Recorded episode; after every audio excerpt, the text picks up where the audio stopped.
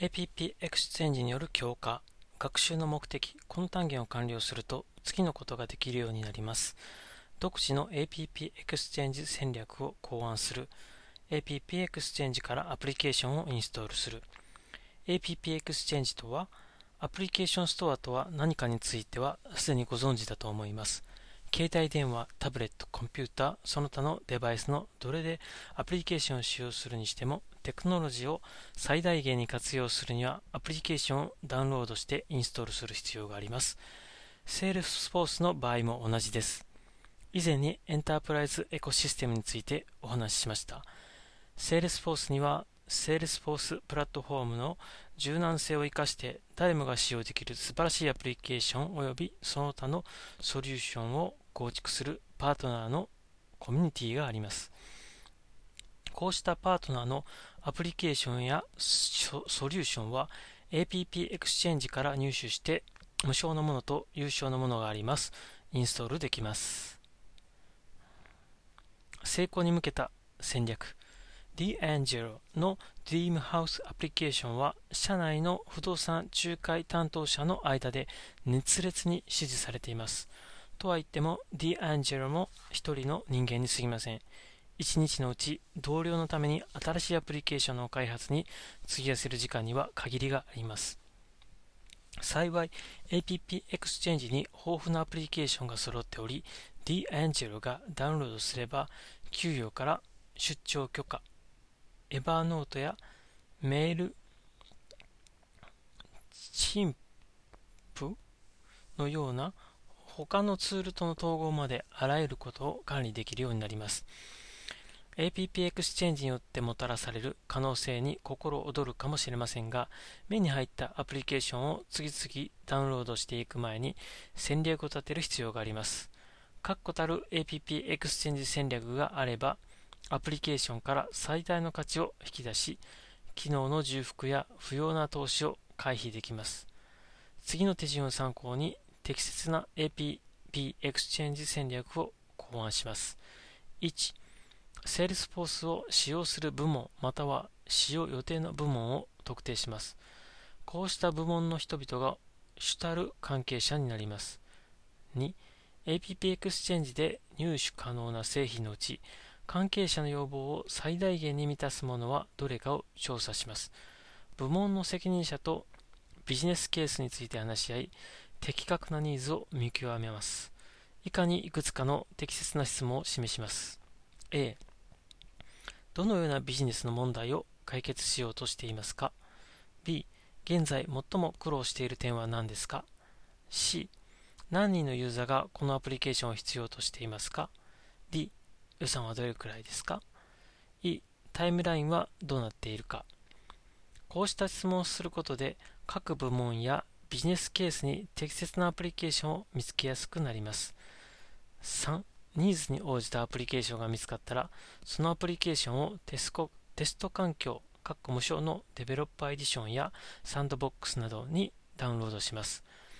このアプリケーションをインストールすることで、他のインストール済みのアプリケーションや実行済みのカスタマイズに支障が出ないことを確認します。サンドボックスは別の環境での組織のコピーです。開発とテストに使用されます。サンドボックスの概要を参照してください。4. 複数のアプリケーションの中から選ぶ場合は、テストした内容をじっくり検討します。使用できない機能や不要な機能がないか判断します。必要に応じて関係者にアプリケーションのデモやフィードバックを依頼します。5. これで準備は整いました。アプリケーションを保管環境にインストールしてリリースします。変更内容をユーザーに伝えなく伝え、必要に応じてトレーニングやドキュメントを提供します。最初のアプリケーションのインストール。APP エクスチェンジは携帯電話やタブレットに搭載されている従来のアプリケーションストアによく似ていますが、Salesforce 組織が複雑な環境であることを忘れてはなりません。ロゴがかっこいいからあるいはキャッチフレーズが気に入ったからという理由でアプリケーションをインストールすべきではありません。では、アプリケーションの正しいインストールの仕方とはどのようなものでしょうか？詳しく説明します。組織で高度な一連のダッシュボードを利用できるこの素晴らしいアプリケーションを APP Exchange で見つけたとします。アプリケーションをインストールする場合は今すぐ入手をクリックします。このボタンをクリックすると手順を示すインストールウィザードが起動します。インストールプロセスでは次の2つの重要な質問に答える必要があります。アプリケーションを本番とサンドボックスのどちらにインストールするか。通常はアプリケーションをまずサンドボックスやデベロッパーエディション組織など本番以外の環境にインストールすることをお勧めします。最初にアプリケーションをテストしておけば本番環境でオブジェクト名などの競合を回避できます。アプリケーション権限を付与する対象をシステム管理者のみ、すべてのユーザー、特定のプロファイルのどれにするか、アプリケーションが誰のためのものかによって異なります。アクセスを一部の特定のユーザーに限定する場合は、アプリケーションをインストールする前に対象ユーザーのプロファイルの変更を計画しておきます。インストールしたアプリケーションの行方。お疲れ様でした。最初のアプリケーションをインストールしました。が、見つけることができません。アプリケーションはパッケージというものを使ってインストールされます。パッケージを見つける手順は次の通りです。1、設定からクイック検索ボックスにインストール済みパッケージをと入力します。2、インストールしたパッケージの名前をクリックします。この名前は APP Exchange のダウンロードページのものと同じです。3. コンポーネントの表示をクリックするとパッケージの詳細情報が表示されます。パッケージの詳細ページにカスタム項目、カスタムオブジェクト、APX クラスなどパッケージのすべてのコンポーネントが表示されます。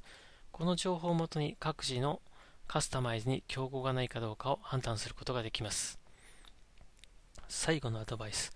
APP Exchange で検索を始めるときは必ず Salesforce Labs が提供する無償のアプリケーションも確認してください。Salesforce Labs のアプリケーションの利点は無償であることに加えオープンソースであることです。必要に応じてカスタマイズ可能でその仕組みを自分の目で確認することができます。これはプラットフォームがどのように機能するかについての知識を深める効果的な方法です。知識を深めるといえば、このモジュールによって、 Salesforce プラットフォームに対する理解を深めるための基盤が築かれます。以下のリソースで自身の探求における次なるステップを見つけてください。トレイルをお楽しみください。テスト1 AppExchange を使い始めるときのベストプラクティスは次のうちどれですか ?A 目的のアプリケーションをすぐにインストールする B 各部門に上位3個のアプリケーションを挙げてもらう。C、予算、時期、主要部門の使用事例など計画を策定する。D、アプリケーション本番環境に直接インストールする。2、アプリケーションをインストールした後にそのアプリケーションを検索するには設定のクイックボックス、クイック検索ボックスに何と入力しますか ?A、インストール済みアプリケーション。B、インストール済みパッケージ C、インストール済みコンポーネント D、インストレーション E、アプリケーション